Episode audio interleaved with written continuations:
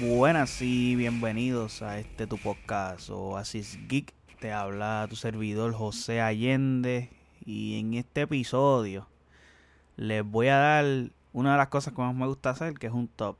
Les voy a dar un top del MCU, de todo el MCU, so trataré de hacerlo lo más breve posible en este top, pero no prometo que sea corto porque son alrededor de más de 20 películas, so probablemente pues, me tome bastante tiempo. So, nada, el motivo por el que hago este top es por el hecho de que, bueno, me encanta el MCU y estamos en un proceso en el cual están transicionando para lo que viene nuevo, ya que Infinity Saga se acabó y estamos en un proceso de reconstrucción para ver cómo volvemos a establecer nuevas bases con nuevos personajes y lograr hacer algo no sé si decir igual de épico como lo que se hizo con Infinity Saga, pero estar al nivel. Entonces, como estamos básicamente DC, se ha quedado con la cuarentena.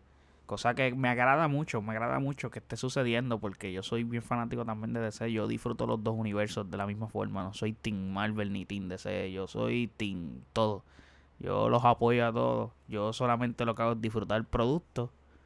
Y lo malo pues me quejo si me toque quejar. Y de lo positivo pues lo disfruto. Y, y, de eso se trata. No se trata de estar, ah, que si los DCistas, que si los Marvelistas, que si esto, que si vaina no creo que lo más prudente es disfrutar el producto.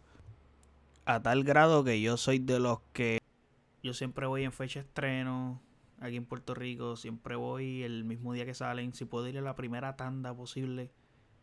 En, obviamente dependiendo del cine al que vaya, pues me presento, pero pues muchas amistades que pues saben y conocen porque es algo que abiertamente yo lo he expresado en redes sociales, em, en conversaciones con panas y lo saben que soy fanático de este universo de Marvel y de DC y de todo lo que tenga que ver con cosas así de superhéroes. En realidad, por eso es que el canal se llama Oasis Geek, so nos gusta, a mí particularmente, pues me gusta muchas cosas de la cultura popular y pues esto es una parte de ella, so nada, este top es relacionado a las para mí ranqué las películas de todo el Infinity Saga del MCU.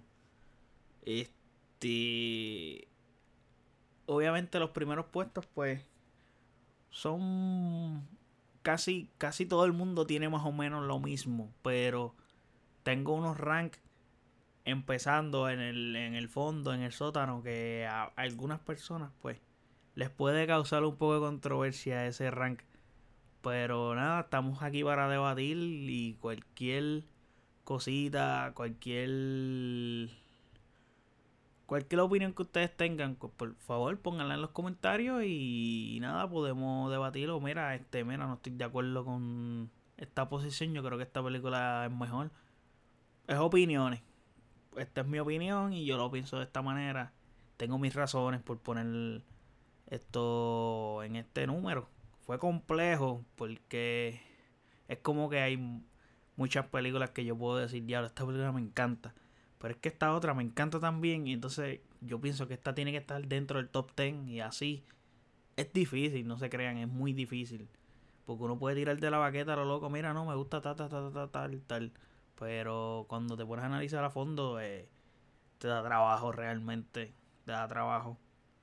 Y tienes que como que tener la mente fresh para poder hacerlo porque puedes que lo numeres en la pongas en un número y digas como que ya che mano no cuando vuelves y la revisitas a verla piensas como que caramba esta película me gusta más de lo que yo pensaba o algo así porque al ir revisitando las cosas por ejemplo la música este las películas, las series, al revisitarlas como que por segunda, tercera, cuarta ocasión, el feeling que tú le encuentras es distinto porque lo ves un poco más objetivo muchas veces la primera vez que tú ves algo en cuanto a música o cuanto a películas, se refiere que es lo más parecido a, a una primera impresión. Es que si estás emocionado, casi siempre te, a menos que sea el contenido que te hayan entregado sea demasiado de de no bueno, tiene que ser muy muy malo para que te decepcione si eres fan. Pero por lo general si eres fan casi siempre te satisface porque con el simple hecho de que tengas algo nuevo de eso a lo que tú eres fanático, pues te emociona. Y luego realmente cuando vuelves a revisitar dices, ah, no es tan bueno nada. O viceversa. Pero nada, vamos al grano, que realmente hablo mucha mierda. Pero vamos allá, vamos a darle en el sótano de esto. Les tengo que decir que creo que casi todo el mundo la pone en última porque es que realidad, yo creo que ¿qué persona se acuerda de esta película? Thor The Dark World, la segunda película de Thor. Creo que nadie se acuerda de esa película, creo que ni se acuerdan de del villano, que era un como un elfo, qué sé yo, que era Malekith, si no me equivoco, que era que se llamaba un Revolu. Realmente lo único que tiene esa película es que te dicen que está la gema de la realidad, que es el líder. Y pero aparte de, yo creo que no hay mucho que decir sobre esta película. Es malísima. Iron Man 3 no la puse como la más mala porque realmente Thor es mala. Pero Iron Man 3, para mí, mi pensar, para mí es doloroso decirlo, pero Iron Man 3 es, mi personaje favorito del MCU y que Marvel haya sacado una película tan mala de Iron Man 3 es súper decepcionante. De verdad que sí, es súper extra mega, mega decepcionante. Y por eso es que dije ahorita lo de muchas veces por la misma emoción te gustan cosas porque pues eres fanático y luego cuando revisitas esas mismas cosas, dice, coño, no está, no está buena.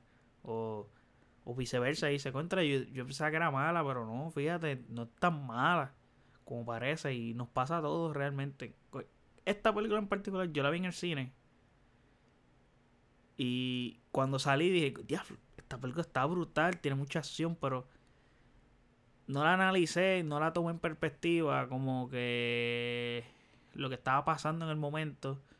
No soy conocedor tanto del cómic ni nada, so como que estoy más adentrado en el mundo de las películas que en los mismos cómics. Lo que sé de los cómics es bien poca cosa. Sé algo, pero sé bien poca cosa.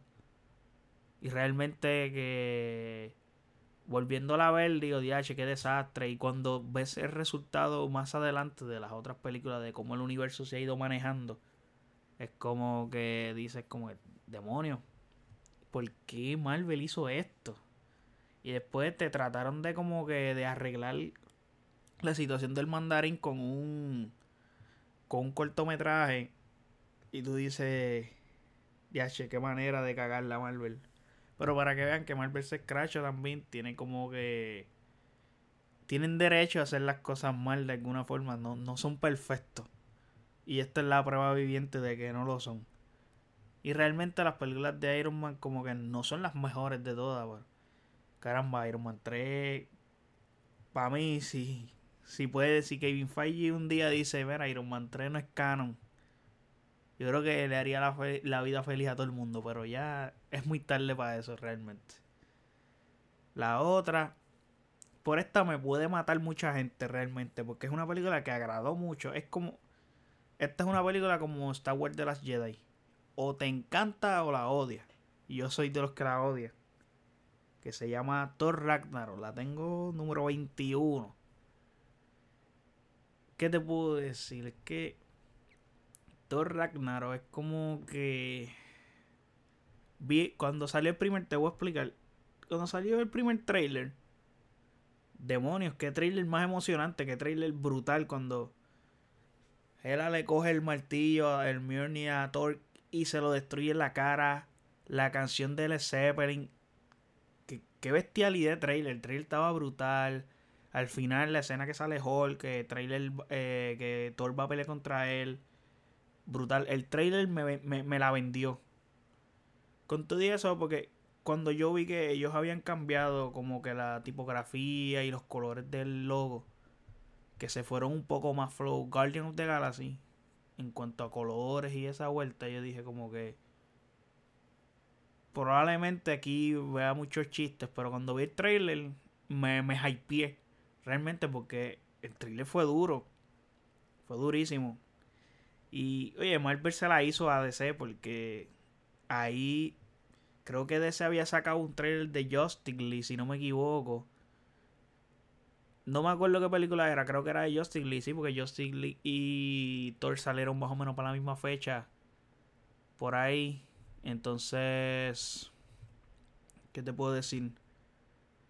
Cuando Marvel tiró ese trailer de, de Thor Ragnarok, el trailer épico. Yo creo que de los mejores trailers que ha preparado Marvel ha sido ese. Porque creo que Marvel tiró, si no me equivoco, para esa fecha tiró un trailer de Spider-Man. Si no me equivoco. Porque realmente no me consta, no estoy como que... Creo que, creo que sí. Sí que sale Spider-Man. Tiraron un trailer de Spider-Man y como que no tuvo tanta... Eh, eh, ¿Cómo se dice la palabra? persecución, no es que se dice, este, no tuvo... Anyway, la película, el trailer de Spider-Man no, no, no tuvo el impacto que, que Marvel quería. Y yo creo que hizo rematar, dijo, pues vamos a tirar el de Thor. Que se jodan. Lo tiraron, boom. el hype Justice League se fue para el carajo. Todo lo que hay. Pero cuando vi la película es como que desde el primer momento, mano, la, la ridiculización de Hulk absurda, absurda, absurda. Es que está hasta doloroso. Yo no soy fan de Hulk realmente, no es un personaje que yo ame, me encante. Pero según, según lo que tengo entendido y según cómo he visto Hulk toda mi vida desde pequeño, Hulk es como que bravo, Hulk no es como que gracioso, no, no es chistoso, o sea, tienes a Hulk haciendo el ridículo básicamente. Y haciendo perretas como un nene pequeño. Entonces es como que... Yo entiendo que Marvel es comedia, pero... Demonio, la comedia en esta película literalmente es excesiva, excesiva, excesiva a niveles absurdos y ridículos. Y... Mano, en verdad, odié eso de la película, lo odié. Porque hay momentos que quedaron cool pero te lo, te lo, te lo finalizaban con un chiste y con, ah, la cagaste, como que todo iba bien hasta el chiste. Pasa tal cosa, un chiste y contra mano, así no se puede. Un momento, había momentos que eran como que momentos dramáticos y como que momentos de, de seriedad. Oye, y zumbaban un cabrón chiste y como que, diablo, puñeta. Un chiste, en serio, mano. Jode. Jode. Lo único destacable para mí de esta película es Gila. Kate Blanchett le metió cabrón. La partió. La partió. Hay que dársela. Le metió cabrón. Personaje le quedó en la madre. El, ¿Cómo se dice esto? La, el traje. Todo, todo. Me encantó. De las mejores villanas que ha tenido Marvel. Podría.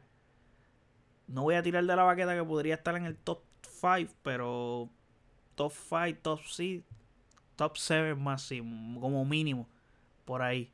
Pero porque eso ha sido, el MCU se sabe, carece de villanos, villanos de calidad. Y ella lo hizo bien, súper bien.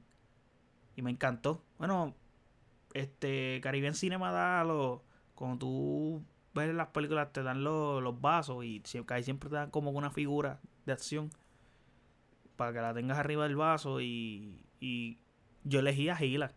Cuando yo lo compré, no, no, dame a Gila. A ese nivel. La, la, la rompió. Vamos a pasar a la siguiente película que para mí, que es la número 20, que es The Incredible Hulk. Creo que esta película es otra que nadie se acuerda, es bien extrañable. Aparte que no la hace más Ruffalo, la hace Edward Norton y no es mala realmente, pero es una película demasiado olvidable. Como que hay gente que piensa, hay gente que ni sabe que esa película pertenece al MCU, literal. Hay gente que ni sabe que esa película es parte del MCU. Y como fue la segunda película que se hizo de todo el MCU, que también está bien atrás. Y Hulk siempre ha sido como que secundario, como que no le han dado el protagonismo que merece. O sea, como que él, bueno, no es que, se lo no es que no se lo han dado. Él ha ido perdiendo protagonismo, aunque en Thor él fue coprotagonista con eh, Mark Ruffalo fue coprotagonista con Chris Hemsworth. Que Hulk era el, como que el segundo personaje principal de la película. Pero no tiene su propia, no ha tenido otras películas. Obviamente pues tienen sus issues porque pues, Hulk no pertenece completamente a Marvel y Disney. Y eso es otra historia aparte. Pero para mí yo la pongo número 20. Este, porque pues, es bien extrañable. O sea, no. Uno ni se acuerda. Y fíjate, la, escena post crédito, si no me equivoco, o el final de la película está gufiado. Es como que te empiezas a hypear. Ya sale Tony Stark. Cuando Tony Stark sale hablando con el general Ross, y tú dices, wow, ¿qué pasó aquí? Pero, ajá. La número 19, Thor. La primera película de Thor. La gente pensará que odio a Thor. no odio a Thor, pero realmente las películas de Thor son las más malas que han hecho mal realmente. La primera no es, tan mala, la, la, la, vi recientemente y no es tan mala, es buena. Pero, este, lamentablemente, pues, con todo lo que tiene arriba, es mejor que ella. Así de simple. Pero no es mala, eh, este, tienen buenos actores, Loki a otro nivel. La historia simple, is good no es mala. No, realmente no es mala. De todas las Thor, para mí es la mejor. De las tres, esa es la mejor. Y lamentablemente, viste, yo, para mi opinión, es el de todos los superhéroes que han tenido su, su trilogía. Las más malas han sido las de él. Y curiosamente, él es el, él es el que va a continuar. Porque van a hacer otra. Van a hacer, él es el que va a tener la cuarta. Que es la de Thor, Love and Thunder. En cambio, Capitán América pues, ya murió, está viejo. Iron Man se, se petateó con el Iron Iron Man con la gema. So, todo es lo que hay. La número 18, Capitán a Marvel. Ay, ¿Qué te puedo decir de esta película? Es que no. Yo, esta película, la tengo arriba de Thor por estas dos razones. Samuel L. Jackson y el vibe noventero. Canciones de Nirvana. Samuel L. Jackson cargó esa película. Realmente. Y. Mano. No dio a Brie Larson ni nada. Pero como que no sé, la historia. I don't know. Yo fui al cine realmente, obviamente porque soy fan del universo y las veo todas realmente lo más que me importaba era la escena post crédito. La escena post crédito está súper dura, que es la escena que ella llega. Y realmente yo me emocioné cuando en Avenger Infinity War, la escena post crédito, que Nick Fury tira el mensaje por el Beeple y lo que sale es el logo de ella. Me emocioné mucho. Pero, ajá, como que no, no sé. Entiendo que pudieron hacer mejor trabajo con esa película. I don't know.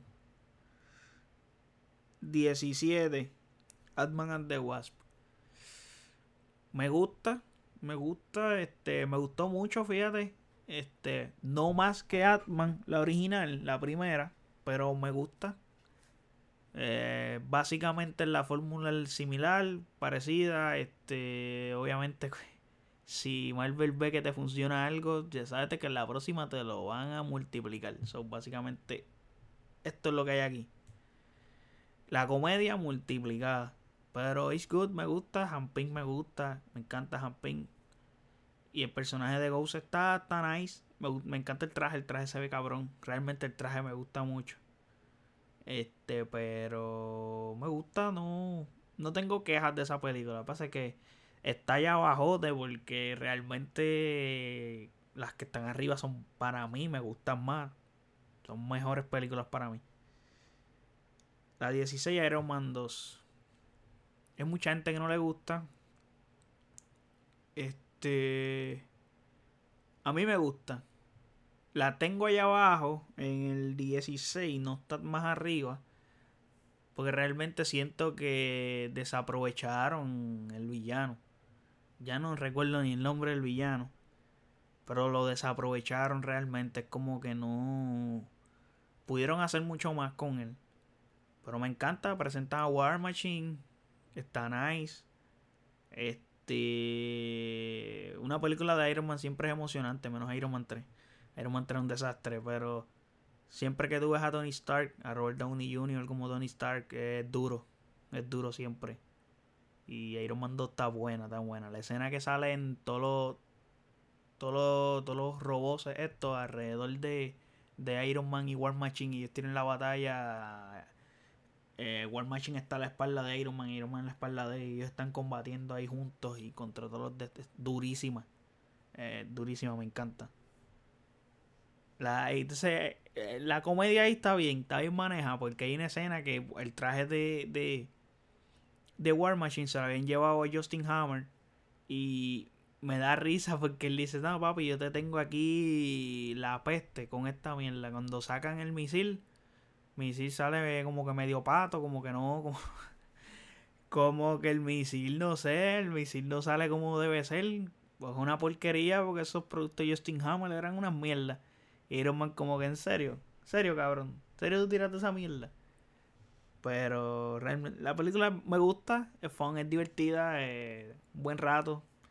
Si estoy así cambiando canales en cable TV y, la están dando un... Me siento ¿verdad?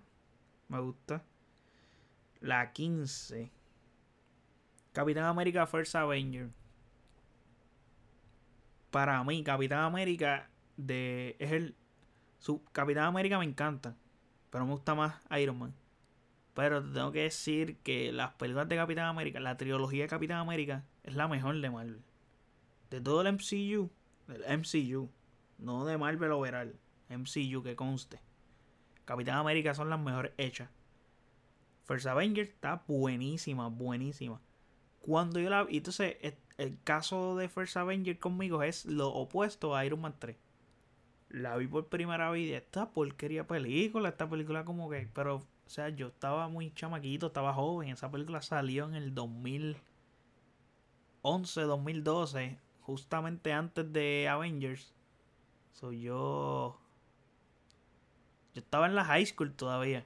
So no apreciaba las cosas de la misma manera que las aprecio hoy en el 2020 un peliculón realmente. La película está buena, de verdad. Y, y Red Skull lo hace bien. Lo hace bien, me gusta. Capitán América First Avenger está buena, está buena. Y tiene cosas memorables como la escena que. La escena que. La escena que Bucky muere. Mm, escena fuerte. Y la escena que. Este. Que le están dando. Cuando él todavía no le han puesto el suero que le están dando unos chamaquitos y él como que hace unos guiños de, de ya de Capitán América cuando coge la tapa del zafacón y la usa como escudo. Y cuando le dice como que ah, como que tú no te cansas, algo así, que es la frase que siempre dice el Cap, que es la de ah, yo puedo hacer esto todo el, todo el día. Y la partieron ahí, en verdad me gustó mucho esa película. Y Tommy Lee Jones en la madre. Y Peggy Carter, ya tú sabes, chévere. La otra película, la 14, tengo que decir que es Guardian of the Galaxy Volumen 2. Por esta película yo tenía mucho, mucho, mucho, mucho hype. Porque realmente la primera me encantó. Creo que a todo el mundo lo tomó por sorpresa la primera película. Y me encantó. Sí, yo decía, contra esta película, la madre. Y no cumplió mis expectativas realmente. Pero me gustó. Es como que yo esperaba más de ella pero me gustó la película. Lo que pasa es que lo, es que Ego como que como villano es bien extrañable, es como que no un, no es un villano que sé que me voy a acordar de él. Ahora mismo te lo estoy comentando, se lo estoy comentando, pero realmente podría decirte que si no hubiera visto la película ni me acordaba de, de Ego. Pero las escenas post crédito, cuando vi el capullo de Adam Warlock, eso para mí fue una emoción otro nivel de que yo, wow, Adam Warlock, what the fuck. Entonces como todavía no había salido Infinity War, nos estaban preparando para Infinity War, es como que yo estaba motivado, yo estaba hype. Yo decía, coño, Adam Warlock va a salir en Infinity War, etcétera. Pero bueno, nos quedaron de pendejos. Después pasó el revuelo que votaron a James Gunn y toda la vuelta. Entonces, ah, que Adam Warlock va a salir en Guardian of the Galaxy Volumen 3. Toda esa freaking película no avanzan y la filman. Eh, está apretado esto. Pero la pongo número 14 porque me gustó realmente. Número 13, Atman. Tengo, tengo un pana que le encantó demasiado Atman, que al nivel de que me dice, no papi, Atman es top 10. Y ok, está bien. Yo le digo, para mí no es top 10. Yo creo que Marvel tiene tantas películas porque es difícil ponerla top 10 porque Atman es buena realmente, es buenísima, pero es que hay muchas más películas. Es que lo difícil de, del MCU es eso, que hay muchas películas y es complicado realmente. Pero me gustó, Batman me encantó, me encantó. Los efectos especiales de esa película están cabrones. Súper duros, súper en la madre. De que, mano, ¿qué te puedo decir? este, la rompieron porque la escena que él se va por el toile, por el toile no, por, por la bañera, esa escena que él se pone bien chiqui, se encoge y qué sé yo. Achi, tuvo esto el gráfico, tuve las hormiguitas, tuve, ha hecho, ha hecho brutal. Entonces, para ese tiempo que había salido esa película, nos estaban preparando, si no me equivoco, para este Avengers, eh, que diga Avengers no, este, ah, se me olvidó nos estaban preparando para a Captain America Civil War. Entonces, porque Atman vino justo después de Avengers Age of Ultron. Y nos están preparando para Civil War. Y la escena post crédito está brutal cuando agarran a Loki. Que Loki está con el brazo ahí pillado. Y sale, sale Falcon y le dice Cap. Este, aquí lo tengo, qué sé yo. Y diablo. La película está buena realmente. Entonces, para ese tiempo, si no me equivoco, yo me acuerdo, yo estaba en casa de mi abuela, yo me estaba quedando ese día en casa de mi abuela y recuerdo que yo miré, yo dije contra, y había salido ya, pero era una película que no me emocionaba ni nada verla. Entonces como que pues no tenía, como que estaba tan aburrido en casa de mi abuela que miré la hora. Y dije, ah, dame chequear las tandas que hay en el cine. Como yo tengo un cine aquí cerca de casa, literalmente a cinco minutos en carro, 5 o 4 minutos en carro y dos y menos. Creo que me tardo más en una luz parado que queda aquí cerca para llegar al cine que, que de camino al mismo cine. Porque la luz se tarda mucho en cambiar. Pero chequé las tandas, recuerdo, y miré, ah, la película empieza como en 20 minutos. Me fui así mismo en pijama y todo. Me fui en chancleta, en pijama para el cine, así mismo. Y la vi. Hecho, me encantó creo que fue un día de semana, creo que fue un lunes, un martes, así random. Y la película durísima, en la madre. Ahora vamos para Spider-Man. Para mí, esta decisión fue bien difícil porque, ok, las dos películas que han salido de Spider-Man el MCU me han gustado. Y se me hizo muy difícil elegir cuál iba arriba de la otra, porque literalmente las tengo la 12 Spider-Man Far From Home y la 11 Spider-Man Homecoming. Y se me hizo muy difícil. Y ya di todos estos corridos aquí. Las tengo una detrás de la otra, pero se me hizo muy difícil. Por eso mismo, por la misma razón, me gustan mucho. Los dos villanos son muy buenos. Misterio le metió cabrón. Y el buitre también, pero Misterio me encantó mucho. Pero tengo que darle el punto. Tengo que poner a Far From Home abajo. Porque tiene tiene muchos baches y muchas cosas medias ilógicas, como que la parte de, la, de los lentes, cuando Tony Stark le hereda, cabrón, te, le, te heredaron una tecnología única que costó yo no sé cuántos millones, cabrón, y tú la regalas así porque sí, güey, porque tú piensas que pues no puedes cargar los zapatos de Stark. Mira, ¿qué te pasa, broki? What the heck? ¿Qué te pasa? Entonces se lo regalas a alguien que tú ni sabes quién es, o sea, sí te explican un poco como que él está dejándose, haciéndose pasar como que el bueno, como que es el próximo Iron Man y toda la vuelta, pero DH, mano, Tony Parker, como que te fuiste demasiado de ingenuo, como que se te fue la inteligencia, loco. Eres buen investigador y a la hora de la verdad se te fue, la, la perdiste. O sea, como que esos baches así, como que molestaron. Pero la película es buena, me encanta. Y las escenas post crédito al final, brutales. Este, los trajes me gustaron. Lo que no me gustó, me gustó y no me gustó es como que yo entiendo, Marvel en ese momento estaba tratando de, de, hacer pensar o de hacerte ver que pues Spider-Man es el próximo Iron Man. Entonces la escena que él está en el avión, que él está como que tratando, pega a montar su, a hacer, crear su propio traje, que Happy lo busca, pega a crear su propio traje, se ve bien Iron Man, que le ponen hasta ACDC, ACDC todo a Spider-Man, a ese nivel, se lo ponen así. La escena me encantó porque me dio, me, me, me, me dio nostalgia de Iron Man, pero a la misma vez como que, mano, déjalo ser Spider-Man, no, no lo trates de, no trates de hacérmelo ser como que estoy viendo un Iron Man en forma de araña, un Iron Man en forma de Spider-Man, no, como que Spider-Man puede solo. O sea, es como que Spider-Man es la, básicamente es la cara de la compañía. Pues, o sea, si tú hablas de Marvel, tienes que hablar de Spider-Man. Es como hablar de DC y hablar de Superman o Batman. Pues así es Spider-Man. Y esa escena como que me gustó y no me gustó. Pero la pongo, eh, el punto solo resto por esas cositas.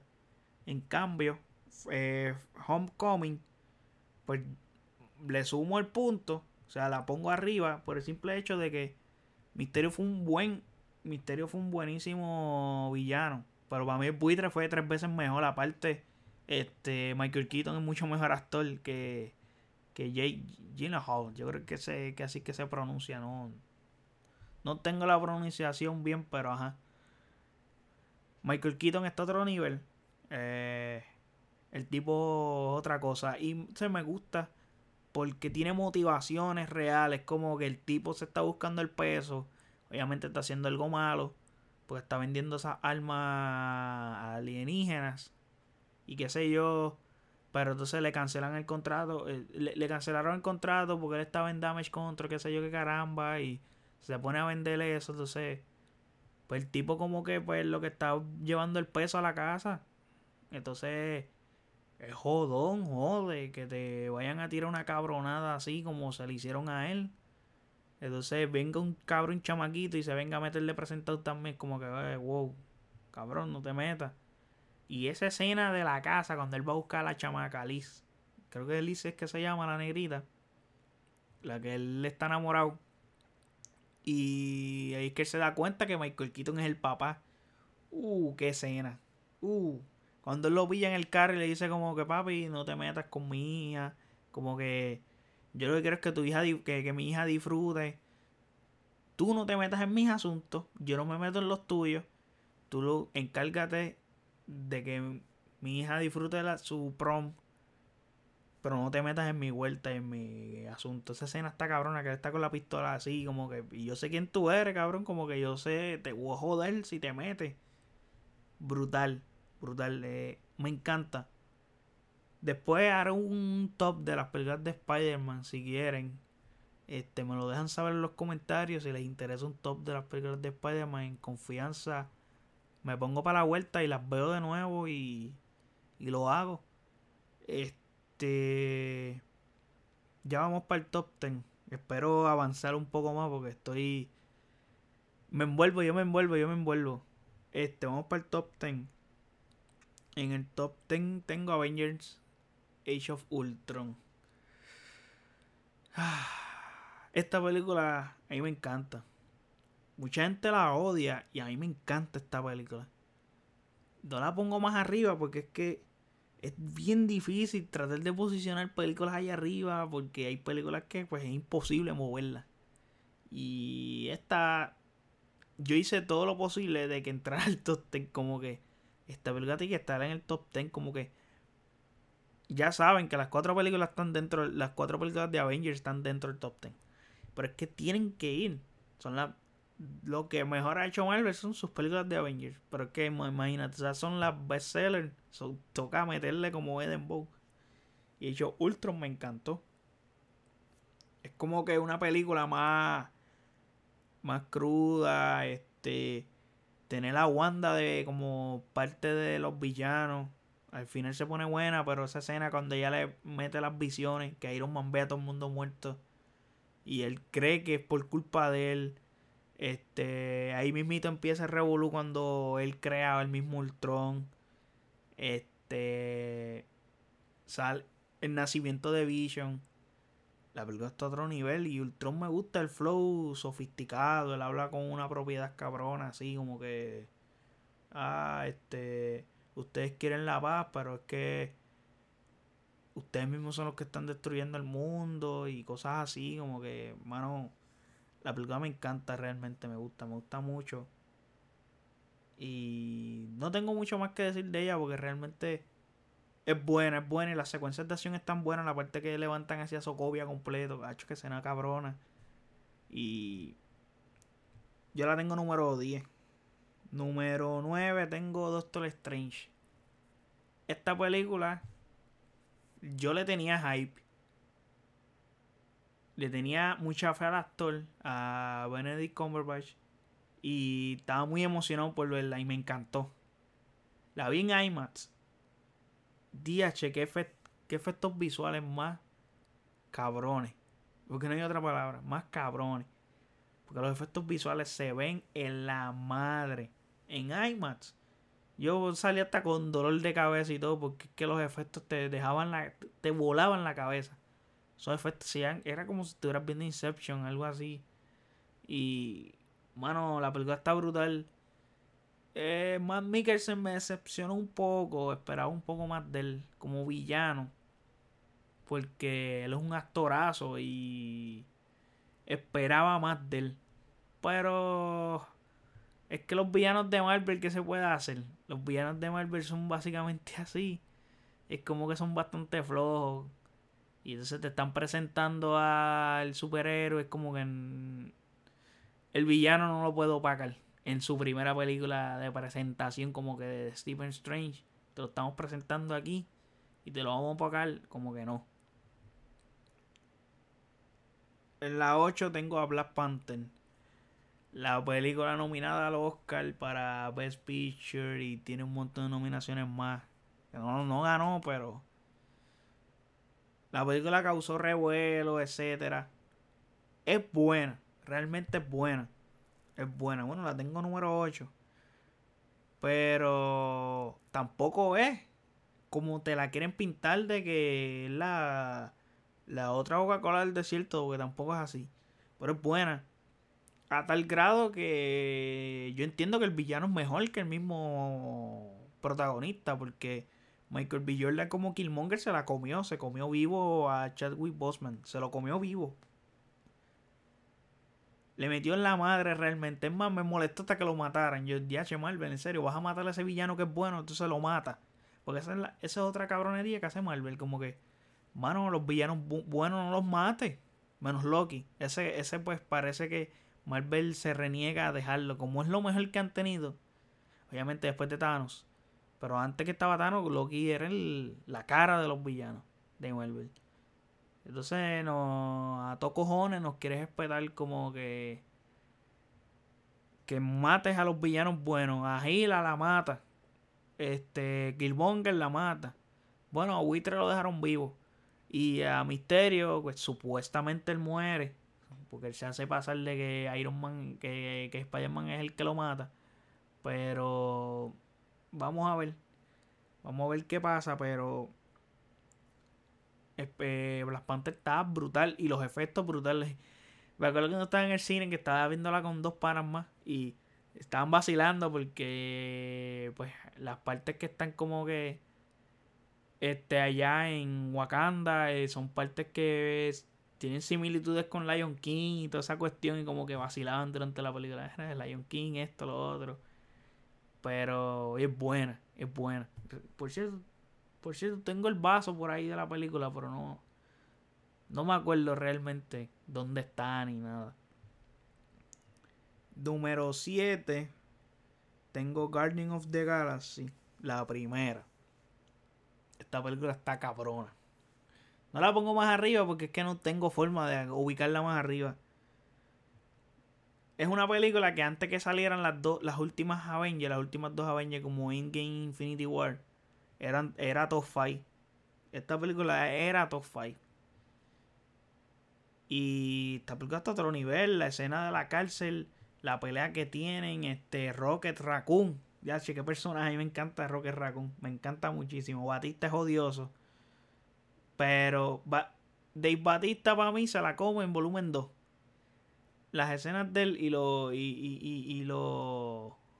¿Cómo se dice esto? Lo, las interpretaciones del de como que. Las líneas de él que él tiene que decir son.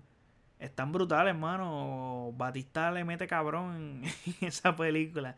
Realmente. Pero, mano, me encantó el orb, eh, cuando están buscando el, el soundtrack. DH, yo creo que de todo el MCU el mejor soundtrack es ese. No hay mejor soundtrack que el de Guardian of the Galaxy. Y el que quiera discutir conmigo sobre el soundtrack de otra película del MCU, eh, ustedes no están listos para esta conversación, para esta discusión. Así de simple. Pero Guardian of the Galaxy, número 7. Iron Man 1, número 6. Otra película que para mí era top 5 antes que salieran Avenger, Avenger Infinity War y Endgame, pero porque para mí este, este, es el Génesis. Esta película es el Génesis. Doctor Strange, básicamente la historia es similar o casi calcada de aquí. So, tiene más mérito entonces porque Doctor Strange tuvo éxito de igual forma. Es como que repitieron la fórmula y tuvo éxito igual. O sea, Iron Man 1 es el Génesis y tiene la mejor escena post crédito del universo. Cuando Nick Fury está en la casa de Tony Stark y le dice, no, vamos, vengo a hablarte sobre la iniciativa de Avengers. ¡Diablo! Qué abusador. La, la partió, pero me encantó la escena que él está en, cuando está en cautiverio, hace el traje, el primer Mark.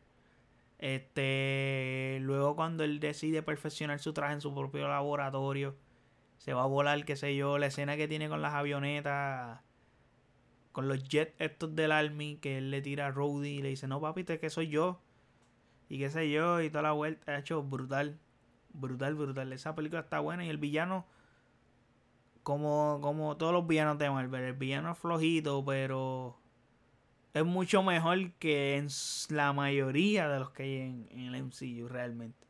So, la película tiene una vibra a otro nivel y me encanta, me encanta, me encanta. Esta, es una película que yo puedo ver, la puedo ver mil veces y las mil veces la veo completa y feliz. Chilling. Es más de que puedo terminar de grabar este episodio y pongo Disney Plus, la veo y I'm good, estoy feliz, la veo tranquilo, como, como si la estuviera viendo por primera vez. Y es que aparte, pues Iron Man es mi superhéroe favorito y del MCU y me encanta, me encanta esta película. Número 5, ya estamos en el top 5. The Avengers. Esta película fue la que empezó este crossover tan inmenso y tan gigante que, que hizo que llegáramos a donde llegamos hoy. Bueno, donde llegamos el año pasado, que fue cuando terminó esta historia en Endgame. Obviamente, pues esto sigue, pero cerramos este ciclo de Infinity Saga en Endgame. Y te puedo decir que fue demasiado emocionante ver un crossover así, como que esto nunca se había visto en el cine. Y demasiado emocionante. Es algo que, no tiene precedentes realmente. Y, y que a la misma vez el resultado fuera positivo porque las probabilidades de fracasar eran altas de, igual manera. So que a, a que el resultado haya dado haya sido positivo y que haya, haya sido una buena película, eso sí. Antes de continuar hablando sobre esta película, hay que obviar el hecho del traje de Capitán América, por favor. Ahí es lo único para mí que tengo que decir que Marvel hizo mal en esa película. Ese maldito cabrón traje. Diablo Marvel, en serio. Capitán América, le diste un traje horrible. Horrible. Es más, y hay una parte que hasta vacilan de eso, que él le dice a Phil Colson como que, ah, como que este, tenemos tu traje, qué sé yo, y él le dice como que, algo de anticuado, algo así. Le dice, ah, pero a veces necesitamos algo. El mundo como que necesita algo anticuado. Algo así, no recuerdo bien, pero se va. Phil Colson y el mismo Steve Rogers vacilan sobre el mismo traje. Entonces ellos ya sabían que el traje estaba malito. Yo creo que desde ese momento. Pero al nivel de que ya en la película de, de Winter Soldier se lo cambian. Y vuelven a algo más parecido a The First Avenger obviamente más modernizado, pero pero ese traje malísimo. Pero regresando a la película, que era ese era el paréntesis que quería hacer de lo de lo negativo de la película. Regresando a la película, es como que esa película, ¿qué te puedo decir? Esa película no tiene precedentes realmente y la película está brutal. La primera es que se unen las discusiones porque es como es como cuando tú unes un equipo de baloncesto por primera vez que nunca han jugado juntos, tienen problemas y problemas de ego. Particularmente Tony Stark, que pues, en ese momento no era el ser humano que se convirtió antes de morir. Él es el personaje que más cambios tiene durante todo el tiempo desde la primera película de Iron Man hasta Endgame. Es el personaje que yo creo que más cambios tiene junto a Thor creo que los cambios de que hace el personaje de Thor son más drásticos. Y han ido desde un personaje serio a un personaje cómico. Pero es que también en todo el transcurso, Thor ha sido un personaje que ha sufrido. O sea, en la misma película te lo dicen, creo que en mismo Infinity War. Se murió mi madre. Se muere mi padre. Este. Maté a mi hermana. Una cosa cabrona. Tipo pasa por todo eso. Matan a Loki también. O sea, matan al hermano, murió todo el mundo. Tipo, cambia por completo. Aparte, pues Chris Hemsworth es, un, actor que es más llevadero con la comedia. Pues creo que por ahí es que Marvel aquí ha querido llevar el personaje. Como que el actor se siente más cómodo de esa forma. Y creo que puede darte una interpretación mucho mejor. Siendo. Teniendo ese tono de comedia. Y creo que por eso es que él ha tenido ese giro. Y creo que puedo entender en parte por qué razón Ragnar hicieron ese switch de, de un toque serio como debería ser porque es el Ragnar. O sea, es como que el apocalipsis de, de su mundo. Y, y, terminaron en hacer un apocalipsis en parodia. Porque caramba. Pero regresando a Avengers está brutal porque la primera vez que ves el equipo unido y esa escena, esa postal en escena que tienen como que este todos los superhéroes ubicados y la cámara está dándole la vuelta y tantos ellos, Capitán América, Hulk, Black Widow, Hawkeye, Iron Man, Thor, están todos así y la cámara así dando como que la vuelta alrededor de ellos y Capitán América siendo capitán. Eh, Thor aplasta, este Hulk aplasta, eh, Tony coge los que están arriba en el aire. Este, clean, esto, lo otro. Brutal. llega una parte que van de los guardias, no, hagan esto, lo otro. Y los guardias como que lo ven con, con ese traje y dicen como que este cabrón, este huele bicho, ¿qué le pasa? Y de momento Capitán América coge a los Chatauri y eso y le arranca un brazo a uno, le pica la cabeza al otro. Ah, ok, el guardia dijo, no, hagan esto. literalmente pegó a dar las órdenes que Capitán América le dijo. Y esa parte está brutal. Ahora bien, vamos para el cuarto. Ya estamos llegando al top 3. Capitán América Civil War. Para mí esta es la Avenger 2.0. Avenger. es 2.5 mejor dicho. Esta es la Avenger 2.5. ¿Por qué digo Avenger 2.5? Por la simple razón de que pues ellos Ultron es una película que no le gusta a muchas personas.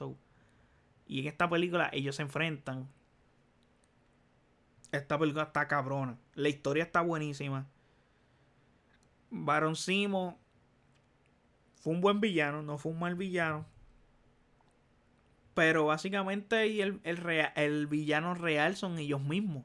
Los mismos superhéroes porque se enfrentan entre ellos mismos y dejan que un tercero los ponga en contra cada uno. Entonces, pues básicamente esa película está brutal. La pelea entre Iron Man y Capitán América. Demonios. Qué pelea. Recuerdo muy bien ese trailer en el que sale Spider-Man por primera vez. Yo estaba aquí en casa y yo iba, yo me estaba vistiendo para ir para la universidad porque yo tenía clase por la tarde y el trailer lo habían soltado como a las 10 o 11 de la mañana. Y creo que era un lunes o un martes, no, me acuerdo. Y yo estaba preparándome a irme para la universidad. Y de momento me llega la notificación de que salió el trailer de eh, Capitán América Civil War. Y yo, ok, vamos, vamos a ver qué es lo que Cuando yo veo el trailer y sale Spider-Man, yo, ¡Spider-Man! ¡Spider-Man salió Spider-Man! Marvel lo hizo. me emocioné realmente porque es que estuvo brutal que mano que pusieran como que, que, pudieran hacer el deal con Sony y que Spider-Man pudiera como que ser parte del MCU era algo que todo el mundo pedía gritos y solamente como que uno decía contra, que si pudieron con Spider-Man que se veía casi imposible, con los X-Men se puede. Obviamente pues ya saben, ya Marvel compró Sony, eh, Disney compró a Fox, so los X-Men volvieron, los Cuatro Fantásticos, etcétera. eso también veremos a ver qué, es lo que. Pues con este revuelo de la pandemia, pues las cosas están un poco complejas y todo se atrasa. Como que todo el calendario se pospone por completo, literal, de toda la de todas las casas productoras, Warner, para Paramount Pictures, Sony, todo el mundo, todo el mundo. Y es algo difícil. Aparte en Civil War, sale por primera vez Black Panther, T'Challa y brutal. La escena está brutal y esa, esa batalla que tienen en el aeropuerto está en otro nivel porque cada uno se enfrenta y ven truquitos y van y los chistecitos y Spider-Man está brutal. De verdad que la interacción está brutal de Spider-Man. Realmente me gusta cómo, cómo, cómo lo hicieron. Pero esa, esa, esa película está brutal. Está brutal mi única molestia con esa película, y lo puedo entender porque la película es de Capitán América, eso se llama Capitán América Civil War, es que pues la única forma en que él ganó fue, que él ganó el versus fue porque fue handicap match, eso estoy molesto. Yo, yo era Team Iron Man y soy Team Iron Man. Estoy molesto por esa razón, porque es que puñeta, Bucky le aguantó la pierna a Iron Man H y Iron Man le estaba partiendo la madre al Capi y le había picado un brazo ya a, a Bucky. Iron Man se lo estaba paseando los dos con todo y eso. Pero pues son gajes del oficio que se puede hacer.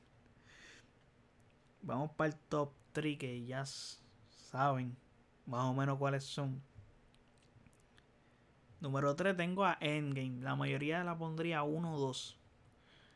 Yo la pongo 3 porque es que la película es buena, pero las dos que están arriba de ella son mejores todavía. Y realmente, eso sí, esta película, la batalla final, creo que para mí yo creo que ha sido lo más emocionante que he visto en toda mi vida en el cine, realmente. Es como que grité, lloré, reí. Este fue, fue otra cosa, fue una experiencia tan única realmente que pienso y creo que no volverá a vivir en el cine, literal, porque la escena que desde que Capitán América cuando coge el cuando coge el el Mjolnir DH DH qué pelota escena, qué pelota escena, es que como que demonios lo hizo. Explicaron hace pocos días por qué razón él no cargó el Mjolnir en Age of Ultron supuestamente es porque él no había revelado el secreto de de que Bucky había matado a los papás de Tony Stark y él lo sabía. Creo y pienso que esta película es otra cosa y ese, tiene escenas memorables realmente porque la escena tú no sabes cuántos años yo esperé para esa escena tan mítica, para mí mítica y épica. yo grité como un salvaje en el cine cuando, cuando yo vi esa escena, porque es que cuando están todos los héroes saliendo, como que revivieron. Y Capitán América está al frente, coge el Mjolnir y dice Avengers Assemble. Mi cabeza iba a explotar. O sea que yo esperé eso desde la primera Avengers. Yo esperé que pasara eso. Es como. Como que por fin lo escuché. Probablemente sea la, la, la primera y única vez que pase eso. Pero. Fue más que suficiente. So. Me encantó, me encantó esa escena. Y esa batalla está brutal. Todo el mundo tiene su matchup. Eso sí. El único issue, de los pocos issues que le encuentro a la película es que Thor, mm, me tuve que mamar a Thor toda la película con la pinche vajiga de borrachón. Pero la razón por la que yo pienso que te lo dejaron toda la película con la pinche barriga esa es porque obviamente en Infinity War Thor casi mata a Thanos con el Stonebreaker nada más. Imagínate a Thor con el Stonebreaker y el Mjolnir. Fit. Se lo come vivo. Ah, y Thanos sin gema. Esa es la cuestión. En Infinity War Thanos tenía toda la gema y Thor se lo iba a comer vivo. Imagínate en Endgame.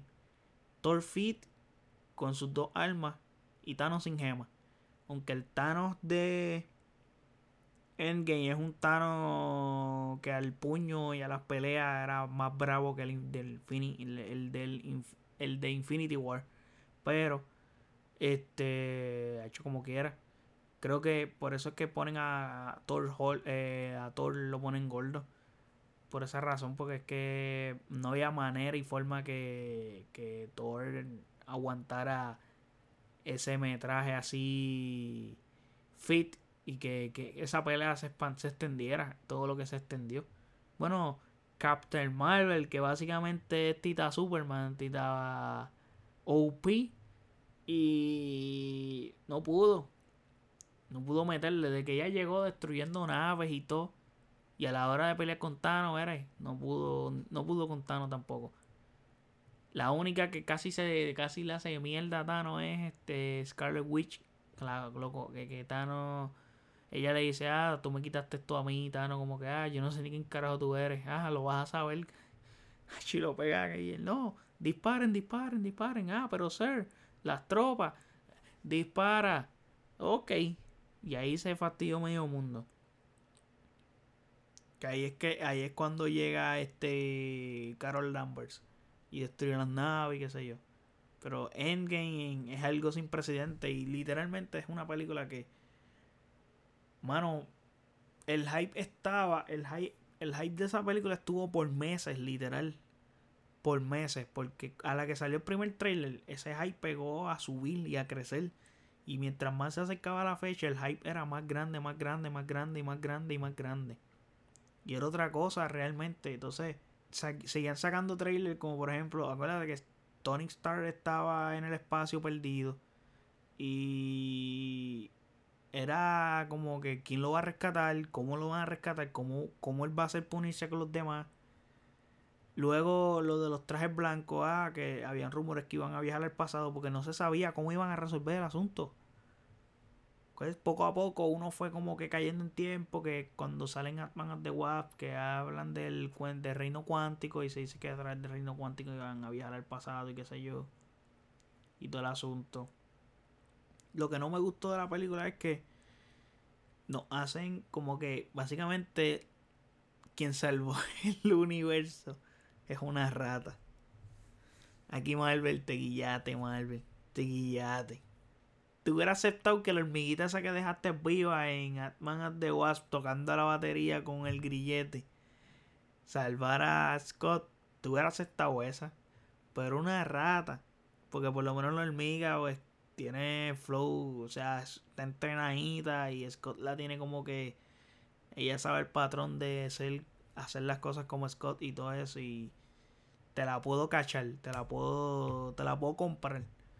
Pero a mí no me vende esa de ratón. ¿Cómo tú vas a vender esa de ratón? De casualidad pasó por la máquina y, y, y Scott salió. Coño, por favor, Marvel. Se te fue, se te fue. Pero tiene sus bachecitos, por eso es que no está uno ni dos. Porque tiene sus cositas. Winter Soldier, ok. Ese es mi número dos. Fue mi número uno desde que salió. era mi número uno. Desde que esa película se estrenó, era mi película favorita del MCU. El motivo por la que es 2 es porque Infinity War es Infinity War. Y ya saben que es Infinity War la 1. Pero Winter Soldier, las secuencias de acción, el flow de espía. La película tiene un vibe de que no parece una película de superhéroes. No parece una película de Marvel, no parece una película de MCU. Parece una película de James Bond, algo así. Pero bien hecha. O sea, no es una película que está mal hecha. Esa es la cuestión. Es bien hecha. La pelea del ascensor. DH. Esa pelea está brutal. De hecho, en Endgame, de mis partes favoritas es esa parte cuando recrean esa escena. O sea, la recrean de diferente manera. Porque obviamente lo que pasó en Winter Soldier fue. No fue, en lo, no fue en New York, fue en Washington. Cuando él está en el ascensor también con ellos. Y fue al revés en Endgame. Él llega al ascensor y ya están todos ellos. Y esos fueron los mismos que le dieron el tajazo por la espalda al Cap en, el, en Winter Soldier.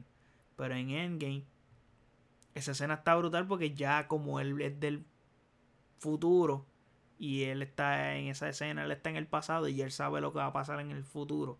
Es como que, hey Lardra, diablo, qué escena, qué demencia. Esa, esa escena para mí fue otro nivel.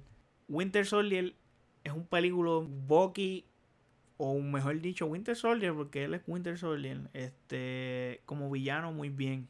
Pero la película está brutal las escenas de acción están en otro nivel. Este Scarlet Witch Scarlett Johansson. Yo creo que esa mujer no tiene una mala interpretación en ninguna película del MCU en ninguna yo creo que en todas ella luce luce brutal en todas resalta es como que creo que es la única que no ha tenido como que su scratch Maybe su único scratch es que pues tuvo que morir en Endgame. Y que van a sacar Black Widow después que ella está muerta. Entonces, como que no hace un poco de sentido. Pero ah, pues vamos a ver. Hay que ver Black Widow a ver por qué razón es que sacaron la película. Entonces en el número uno tengo a Infinity War. Que yo digo que esta es la película de Thanos. Endgame es como la redención de los héroes. Y es la película de los héroes. Pero Avenger Infinity War es la película de Thanos todo es Thanos y todo es basado a Thanos. Y nos cuentan un background, un backstory del mismo Thanos. Cuando está Gamora pequeñita, eh, nos cuentan sus motivaciones. Y a tal grado de que logras, logras tener empatía con el mismo. Y las, las palabras que él dice durante toda la película son palabras memorables. No como el Thanos de Endgame. Ese Thanos sí es un Thanos más inmaduro y como que ah, yo soy inevitable. Como que no quedó como Infinity War. Se notaba que el Thanos de Endgame era otro Thanos. No era el Thanos de Infinity War, que era un Thanos más sabio. La escena, hecho, es como que DH, ese Thanos está brutal cuando la escena que llega Ebony Moss a la Tierra con el otro y Tony está lá, lo siento, la tierra está cerrada. Ven otro día. Squidward, el, el de el de SpongeBob. Eh, Tony está en otro nivel. Entonces, como que él le dice a, ah, tú, amo de la gema, que le dice a Doctor Strange, tú vas a dejar que este parlanchín te habla así, qué sé yo, y no, papi, yo, yo puedo hablar por mí, solo, por mí solo, y qué sé yo. Y cuando Spider-Man llega, hey, hey, man, ¿qué, ¿qué, es lo que? Y él no, papi, mira que hay una pelea con un, con un mago, o un wizard. Y mira, por ahí va el wizard. Vete detrás, hay que dejar, hay que esperar que no se vaya y qué sé yo. Ha hecho brutal. Brutal, brutal. La escena que tienen en Titán, otro nivel, a tal nivel, la, la pelea de Iron Man con, con Thanos. O sea, básicamente Thanos peleó con Capitán América, no le hizo nada. Peleó con todo el mundo, nadie le hizo nada. Iron Man le sacó por lo menos una gota de sangre. Está brutal porque cuando el, Iron Man le mete el fogonazo en la cara que Thanos se pega a rey y le dice tanto trabajo que pasaste por una sola simple gota de sangre. Y, le, está brutal esa escena como que en el cine yo me quedé impactado cuando Thanos le dice como que Stark. Y le dice como que, eh, you know me, ¿Tú, tú me conoces. Y dice, yes I do, claro que sí.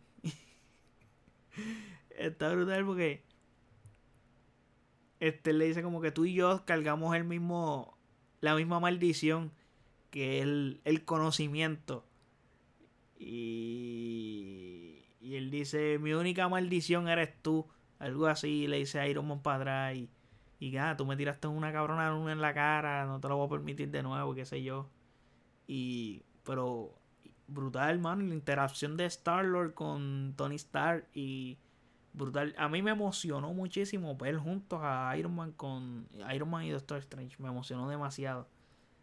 Y me duele que no vea más de eso porque, verdad, me hacía. La interacción que tuvieron fue muy poca. Fue en esa película y en Endgame, básicamente lo que tienen son tres palabras, cuatro. Le dice, ah, mira, este, eh, esto es lo que tú decías. Y él, no, papi, si yo te digo, no va a pasar. Pero me encantó, realmente me encantó y Infinity War es un peliculón de que, bueno, yo la compré, la tengo aquí en disco. Endgame también la tengo en disco. Las tengo las dos en disco Blu-ray 4K. Y Infinity War la he visto una cantidad de veces que no se imagina. Endgame la vi, la vi en el cine como cinco veces, pero sí fueron muchas. La vi como cinco veces en el cine, pero cuando la compré no, no, le di más, no la vi tan, la cantidad de veces que vi Infinity War. Infinity War, básicamente cuando yo la compré, yo la tenía que ver mínimo una vez a la semana. Mínimo. Una vez a la semana. Y la escena que Thor llega a Wakanda, ese macho se queda con todo. Se queda con todo. La, la escena que Thor le dice, ah, me copiaste la barba, le dice al capo y y después le dice, mira, este es mi amigo, el árbol. y I am Groot. Capitán América. I am Steve Rogers. Ay, qué escena. Eh, los toques cómicos que tiene Endgame en Infinity War son unos toques cómicos que yo todos los tolero y todos los acepto. Porque son toques que son, pues cuando tienes que hacerlo, lo son. Cuando tienes que ser graciosa, hazlo. Cuando no, no.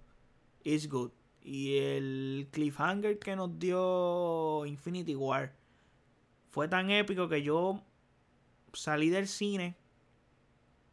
Cuando me monté en mi carro, me quedé en el carro como 15 o 20 minutos reflexionando lo que yo había visto. Se murió todo el mundo. Todo el mundo se hizo polvo. ¿Qué pasó aquí? Es como que el cine entero y particularmente cuando muere Spider-Man es cuando el cine parece se desmorona. De que todo el mundo, no, Spider-Man no. Obviamente, pues, luego que salgo de la sala es como que lo asimilo como que, ah, pues ellos no mueren nada porque tienen que hacer algo para revertir esto. ¿Sabes por qué? Porque viene una otra, viene otra película. Porque se sabía de antemano que era Avenger Infinity War Part 1, Part 2. Luego le cambiaron los nombres, pero viene otra película y aparte, la mayoría de los que murieron tienen secuelas confirmada. Eso fue un errorcito ahí que se tiró Marvel. Pienso que, pues, pudieron haber separado las fechas sin tener que decir qué películas eran las que salían, porque, bueno, se sabía que venía una segunda Spider-Man, se sabía que venía, venía segundas de Doctor Strange, de Guardians de Galaxy, etcétera. Es como que, no, yo creo que Guardians de Galaxy había salido, pero venía la tercera, que vienen, mejor dicho, porque todavía no ha salido. Pero como quiera de todos modos sigue siendo un, un cliffhanger porque este, o sea, tú, por lo menos los conocedores del cómic sí podían saber que eso iba a ocurrir. Pero los que no, es como que, mano, te quedas frustrado. Tú dices como que, DH, Spider-Man murió. ¿Qué vamos a hacer ahora? Que Spider-Man es el más querido básicamente, pero murió todo el mundo. Black Panther, que había su, la película antes de, de Infinity War había sido Black Panther. Y Black Panther se había ganado el público con lo Wakanda Forever y toda esa mierda y toda esa vuelta. Y, mano, que de momento se muera Black Panther.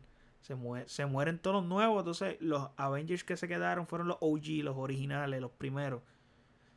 Y estuvo good eso porque es como que empezamos con ellos, vamos a terminar con ellos. Ellos son los que van a resolver todo este asunto. Y eso estuvo bien pensado. Este, pero realmente la película fue un cliffhanger brutal.